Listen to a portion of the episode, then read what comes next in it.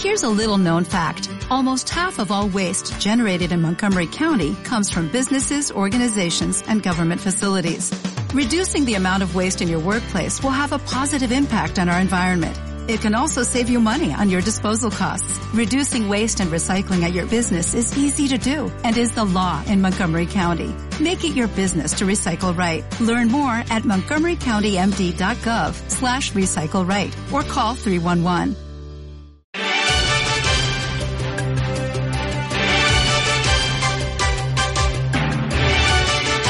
Información en punto con Asunción Benítez.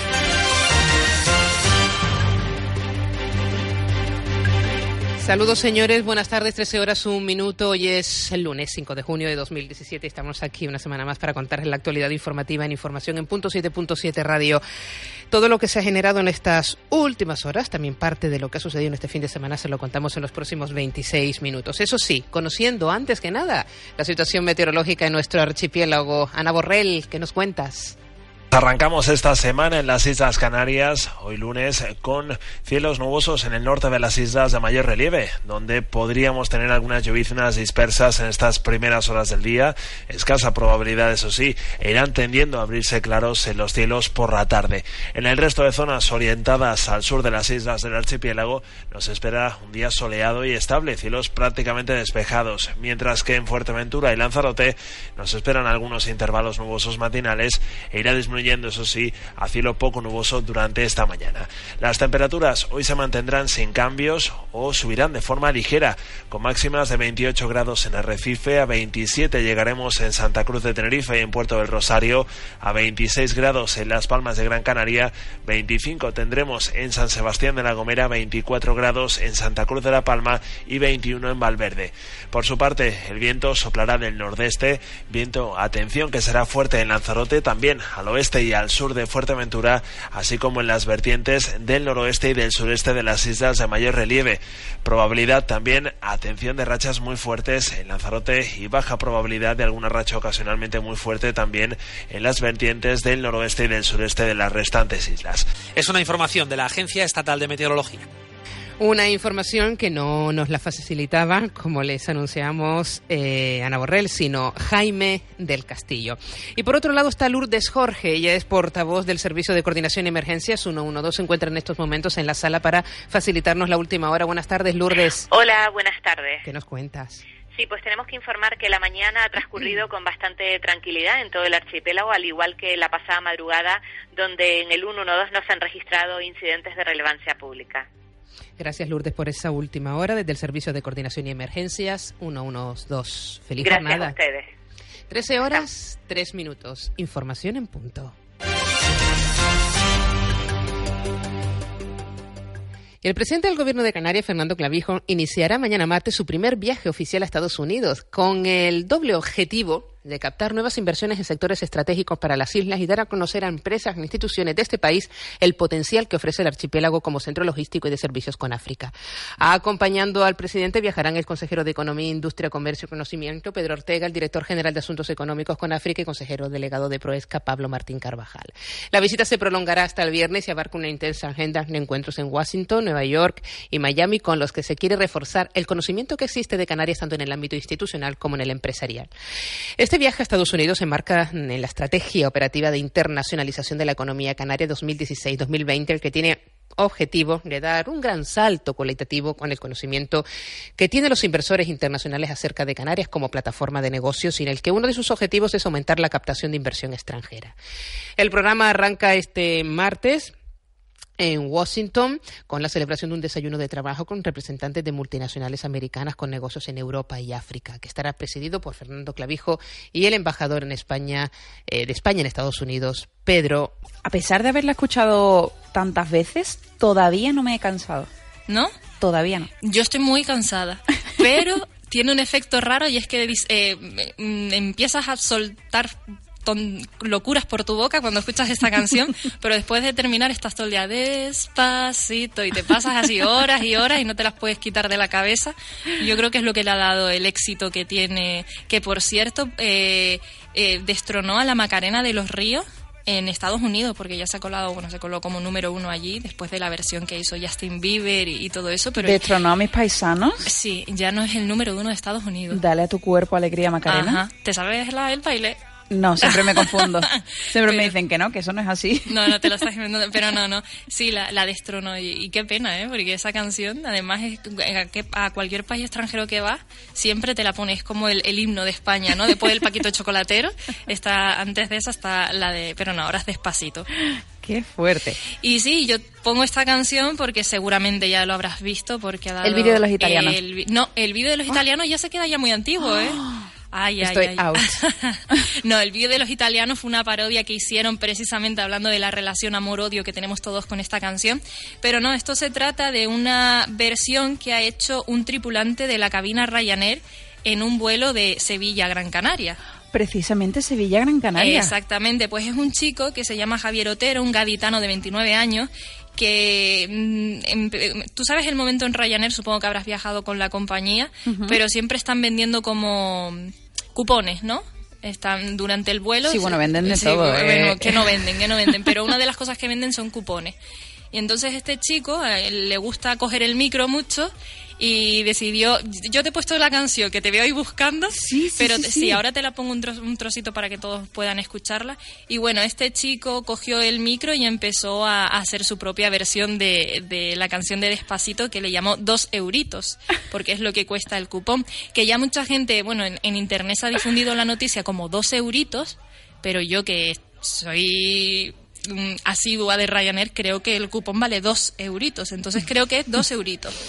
Y, y nada, se arrancó con esta particular versión en la que levantó a, todo el vuelo y se ha hecho muy viral y además ya empieza a conseguir seguidores en las redes sociales porque por lo visto no es la primera vez que hace algo de este tipo, sino que también eh, empieza a contar chistes en medio de los vuelos. En momentos se han sentido huérfanos, pues nos reconozcan como un partido que, que da garantía. Y eso es lo que vamos a hacer a lo largo de, de todo este tiempo con evidentemente muchísimas acciones y muchísimos muchísimos planteamientos que iremos que iremos construyendo a partir de hoy. Y el presidente de la Comisión Gestora del Peso de Canarias, José Miguel Rodríguez Fraga, ha propuesto que las primarias para elegir a un nuevo secretario, la secretaria general de los socialistas canarios, se celebren lo antes posible para así cerrar el proceso de normalización orgánica del partido. Lo ha manifestado al inicio de la reunión del Comité Regional del PSOE de Canarias, en el que se trataba la convocatoria del Congreso Ordinario de la Formación Política en las islas y se establecen sus bases, entre las que destaca el calendario de primarias para la elección del nuevo secretario general.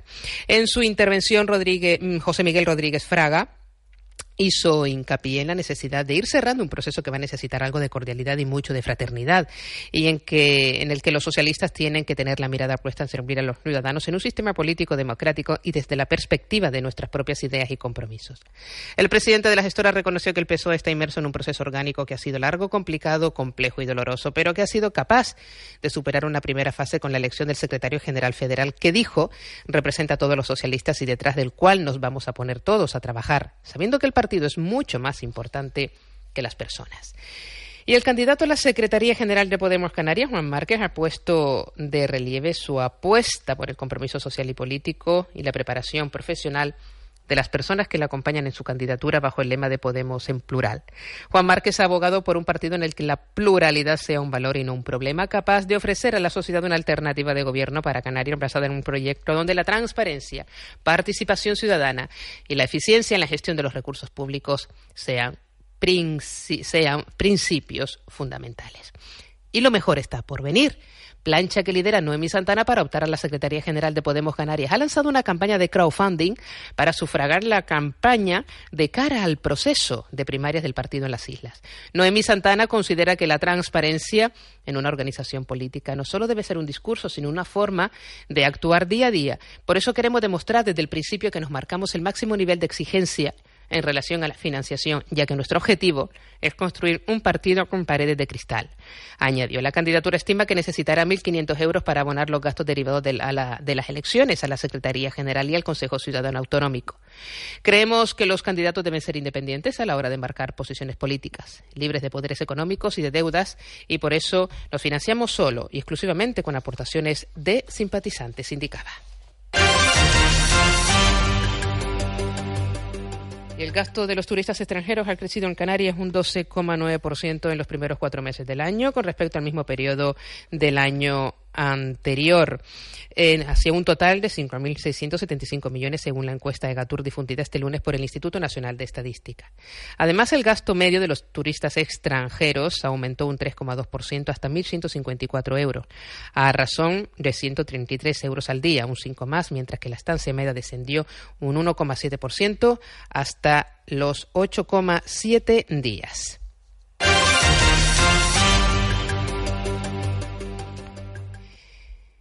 El personal del Cabildo de Gran Canaria se ha trasladado a las inmediaciones del puente de Silva, donde ha tenido lugar un deslizamiento de tierra que ha generado una gran polvareda, pero que no ha causado daños personales ni afectado a la carretera.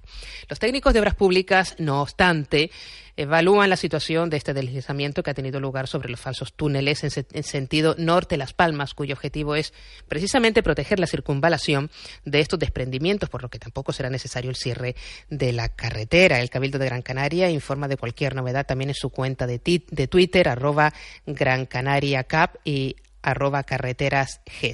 Ángel Víctor Torres es consejero de Obras Públicas del Cabildo de Gran Canaria. Se ha producido un deslizamiento de tierra sobre uno de los falsos túneles que protegen uno de los túneles del puente de Silva dirección norte a Las Palmas de Gran Canaria. Ha caído esa tierra sobre ese falso túnel, se ha producido una importante polvareda, pero no ha afectado a la vía ni ha habido ningún tipo de daño material o personal. Vamos a evaluar eh, con calma lo que ha podido afectar ese falso túnel, pero adelantarles que esa polvareda incluso ya se ha disipado y hay normalidad en el tránsito de los vehículos. La Consejería de Empleo, Políticas Sociales y Vivienda del Gobierno de Canarias incrementará este año las partidas que destina a las ayudas de promoción al empleo autónomo en el marco del programa de garantía juvenil Canarias, según ha informado la responsable del área, Cristina Valido.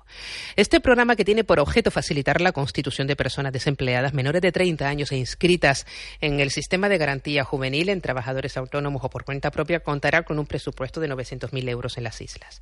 Valido ha destacado en una nota el impulso que se ha dado para gestionar las ayudas para favorecer la Constitución como autónomos a los menores de 30 años, uno de los colectivos con mayores dificultades para acceder a un empleo, y ha explicado que en los primeros cinco meses de este año ya se han tramitado casi tantas ayudas como en todo el año 2016.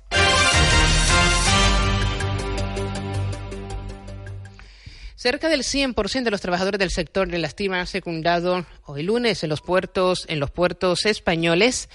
Eh, la huelga convocada por los sindicatos en el marco de la negociación abierta con la patronal sobre la reforma del sector aprobada por el Gobierno. Así lo ha informado en rueda de prensa el coordinador general de la Coordinadora Estatal de Trabajadores del Mar, Antolín Goya, que ha dicho que el seguimiento de los paros es absoluto y se está desarrollando dentro de la normalidad, pues ha aclarado que no hay incidentes graves que reseñar. En lo que se refiere a los servicios mínimos, la coordinadora ya ha anunciado que los va a recurrir porque los considera abusivos. Asimismo, Antolín Goya indicó que ha habido algún puerto que ha intentado aumentar los propios requerimientos del Real Decreto de Servicios Mínimos, por lo que han avanzado la posibilidad de presentar una denuncia por intentar abusar de la potestad que, le, que les da dicho RD.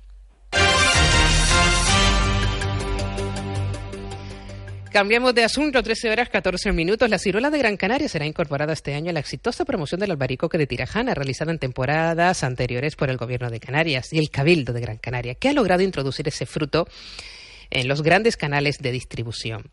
La campaña realizada en coordinación con los ayuntamientos de medianías y agricultores de la isla actúa en dos vertientes. Por un lado, posibilita la llegada de la producción a las grandes superficies alimenticias y por otro, lo hace en un formato más atractivo para incrementar las compras por parte de los consumidores. El consejero autonómico de Agricultura, Narváez Quintero, quiso en primer lugar agradecer la predisposición del consejero Miguel Hidalgo y el Cabildo para desarrollar iniciativas muy positivas para el sector primario. Yo creo que la colaboración interadministrativa es fundamental. Eh, yo creo que hay una muy buena sintonía, muy buena colaboración con el Cabildo de Gran Canaria, porque aparte con el consejero, con Miguel Hidalgo, es muy fácil colaborar. Desde el principio, creo que estas eh, actuaciones que estamos haciendo son sinergias positivas para el sector. El beneficio que, los dos conseguimos y que los dos entendemos es aumentar la soberanía eh, de producto local, de producto canario, en este caso de producto de Gran Canaria, dentro del consumo interior y consumo exterior y conseguir que los agricultores, las agricultoras y los pescadores tengan la mayor renta. Este, en este caso. Eh, por otro lado, la ampliación de la campaña, la ciruela de medianías, que contará con una aportación de 14.000 euros por el Cabildo Gran Canario, supondrá, de hecho, aseguró Miguel Hidalgo, un cambio revolucionario en el paisaje y en los municipios del centro de la isla, en los que abundan los ciruelos de los que hasta ahora muchos agricultores ni siquiera recogen la fruta por no poder dedicarse a su comercialización. Bueno, lo que realmente presentamos es la valorización de, la producción local, el programa para la comercialización del albaricoque de Tirajana y ciruelas de de Gran Canaria. El albaricoque producido en la caldera de Tirajana es una fruta muy apreciada por su calidad, ocupando una superficie de unos 40 hectáreas con una producción que oscila entre 200 y 300 mil kilos al año. Su recolección a mediados de abril y llega también hasta finales de junio, o sea que tenemos un amplio eh, meses del año para la eh, comercialización, y distribución. La comercialización, convierte a este cultivo en un posible factor de desarrollo para esta zona de Gran Canaria. La Consejería del Sector Primario, Soberanía Alimentaria del Cabildo de Gran Canaria, en colaboración con el Ayuntamiento de San Bartolomé de Tirajana, vienen, des- vienen desarrollando desde hace años un programa de actuación destinado al apoyo e impulso del sector. Información en punto con Asunción Benítez.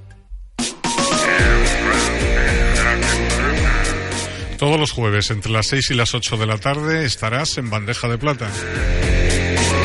Todo alrededor del rock en Canarias, novedades, entrevistas, acústicos.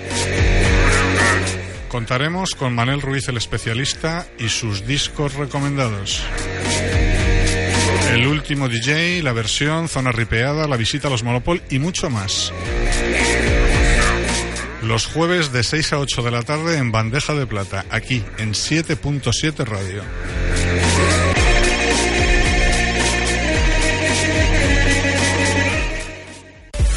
¿Te gustan los negocios? ¿Te gustaría conocer lo que se está cociendo en el mercado? ¿Te gustaría escuchar en primera persona a esos emprendedores que están desarrollando sus proyectos empresariales? Hola, soy Carlos Jiménez y te invito a escuchar los jueves a las 5 de la tarde el programa La Factoría, el programa de emprendedores para emprendedores. Los jueves, aquí en 7.7 Radio, La Factoría, el programa para la gente inquieta como tú. Te espero los jueves a las 5 de la tarde en 7.7 Radio, La Factoría. No falte, recuerda, si quieres estar al día, escucha La Factoría. Información en punto con Asunción Benítez. 13 horas 18 minutos, un total de 150.675 pacientes en Canarias están en lista de espera para consulta de especialidades quirúrgicas, a los que habría que sumar los pacientes que están en el limbo de las llamadas agendas cerradas, o los que una vez vistos están esperando entrar en el programa de tratamiento rehabilitador, según ha informado la Asociación para la Defensa de la Sanidad Pública de Canarias, que ha calificado estas cifras de intolerables. La asociación ha explicado en una nota que los datos a diciembre de 2016 en la página de la Consejería de Sanidad del Gobierno de Canarias suman 28.364 pacientes en espera para especialistas. Sin embargo, aclara que los datos que han de la propia Consejería son de 68.645, más 85.622 de lista de espera para consultas de especialistas quirúrgicas que no se contabilizan, lo que hace una cifra de 150.675 pacientes en espera para una consulta. La razón de este desfase de 122.311 pacientes, explica el colectivo, se debe a que nunca se han contabilizado los pacientes en lista de espera para consultas de especialidades quirúrgicas y al incremento que se ha producido de diciembre de 2016 a abril de 2017, que la asociación evalúa en casi 40.000 pacientes.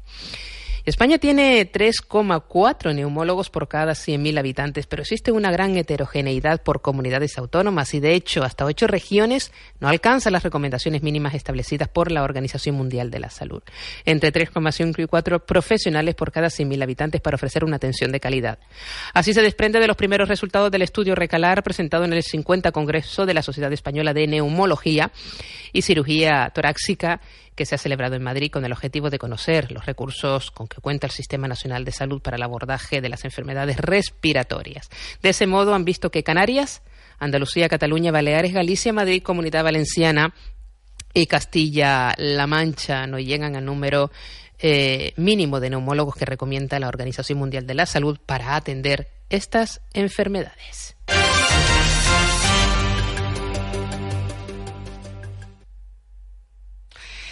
Y Las Palmas de Gran Canaria será sede en 2018 del Encuentro de Turismo y Asamblea del Spain Convention Bureau, según la decisión que tomaron en Burgos los representantes de las 56 ciudades y entes locales que forman parte de esta organización. La candidatura de la capital Gran Canaria se impuso a las presentadas por estas otra, por otras ciudades de toda España que también competían por acoger este encuentro, como Murcia, Toledo, Vitoria. El alcalde de la capital, Gran Canaria, Augusto Hidalgo, que desde enero de 2016 es presidente del Spain Convention Bureau, mostró, su satisfacción por los resultados obtenidos en la votación y agradeció a los miembros de este órgano, que forma parte de la Federación Española de Municipios y Provincias, su apoyo por una candidatura con que se consolida la posición de Las Palmas de Gran Canaria. Hoy hemos concluido la asamblea de la Spain Convention Bureau eh, en el entorno del encuentro anual que realizamos eh, y que todavía continúa hasta el sábado. Las 56 ciudades más importantes en el turismo de congresos de España integran esta red de la Federación Española de Municipios y Provincias y en este encuentro anual hemos aprovechado para tener mm, reuniones técnicas que evalúen la realidad y los problemas que sufrimos en el sector, un sector que maneja 5,1 mil millones de euros al año, que es un mercado incipiente dentro de nuestro mercado maduro del sector eh, turístico, que es diferente del de sol y playa y que esté generando nuevo negocio en toda la ciudad de España. Además, ha sido la oportunidad para elegir a la nueva sede de la Aspen Convention Bureau, de la Asamblea Aspen Convention Bureau del año 2018 y que ha sido elegida la ciudad de Las Palmas de Gran Canaria, de la que soy alcalde. Eh, por tanto, el año que viene nos veremos allí en Las Palmas de Gran Canaria. Y el Ayuntamiento de Las Palmas de Gran Canaria, a través del Instituto Municipal de Deportes, ha rubricado el contrato de patrocinio con el que la Corporación Municipal patrocinará el bote de vela latina canaria. Este patrocinio de 15.000 euros para toda la temporada permitirá al bote polivela volver a la competición tras dos años de ausencia por falta de recursos económicos con los que poder afrontar las distintas regatas, los gastos de las distintas regatas. El concejal de Nuevas Tecnologías y Deportes, Aridani Romero, lo valoraba de esta manera, muy positiva. Hoy hemos suscrito el patrocinio entre el Instituto Municipal de Deportes y el Bote Polivera. Esta colaboración económica permite el retorno a la competición de esta embarcación tras dos temporadas de ausencia por falta de recursos. Queremos seguir prestigiando la Vela Latina Canaria de Botes con este proyecto deportivo y además social, porque estamos facilitando la integración a través del deporte de personas que se encuentran internas en el centro penitenciario.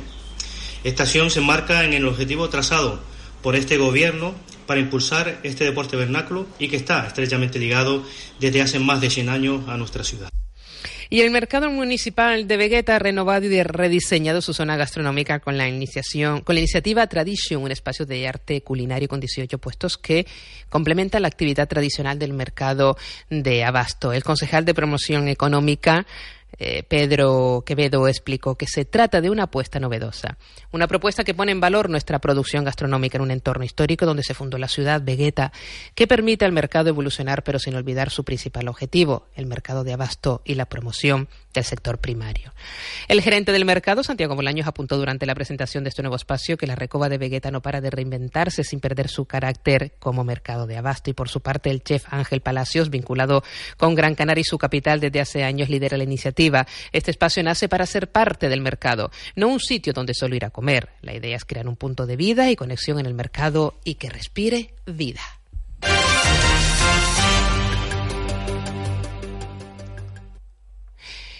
Y la vigésimo novena Feria del Libro de las Palmas de Gran Canaria, que se clausuró ayer domingo en el Parque de San Telmo, cerró una nueva edición con un 20% más de ventas respecto a 2016. Además, más de 60.000 personas desfilaron desde el 29 de mayo por el parque donde pudieron asistir a, las presentaciones de libros, adquirir ejemplares, lograr la firma de sus autores y tomar parte en las actividades paralelas, convirtiéndose en una de las ediciones más visitadas que se han celebrado hasta ahora, según indicó la organización en nota de prensa. En cuanto al libro más vendido fue Patria, de Fernando Aramburu, mientras que el título de un autor canario más reclamado por el público fue la novela gráfica La mía de Raico Pulido. También Leonardo da Vinci de Cristian Galvez fue la obra de no ficción más demandada por los asistentes a la feria, en tanto que el libro infantil que más venta registró fue Los Invencibles en la Operación Palomo de Daniel Martín Castellano. Al respecto, el vicepresidente de la Asociación de Libreros de la provincia de Las Palmas, Antonio Rivero, destacó el salto que se ha hecho para incrementar la presencia de autores nacionales e internacionales. En este encuentro, cuya gestión se ha encomendado por quinto año consecutivo a la Asociación HAP Iniciativas Culturales. También se refirió a la cuidada selección de novelas de autores canarios y la gran satisfacción que le ha transmitido los libreros y responsables de instituciones que se han puesto que han puesto carpa en esta edición. En esta edición, la Feria del Libro de las Palmas de Gran Canaria ha acogido la presentación de títulos de autoría individual o colectiva de 106 autores insulares, de los que han estado presentes 46, a los que se suman editores, compiladores y prologuistas de autores fallecidos. También subraya el programa de actividades paralelas a la vigésimo novena Feria del Libro de las Palmas de Gran Canaria, que incluyó una nutrida selección de actividades paralelas, entre las que destacan Gran Canaria, Espacio Digital, en el encuentro con una exposición Una isla de cine, una muestra con carteles de películas rodadas en la isla entre los años 50 y 60. Y de esta manera vamos finalizando. Eh, a partir de la una, pero ya de mañana, nosotros volveremos con más información, información en punto y todo lo que tiene que ver en relación a la última hora en nuestro archipiélago canario. Se lo contamos durante 27 minutos en información en punto. Ahora continúa la programación en 7.7 Radio. Esta mañana.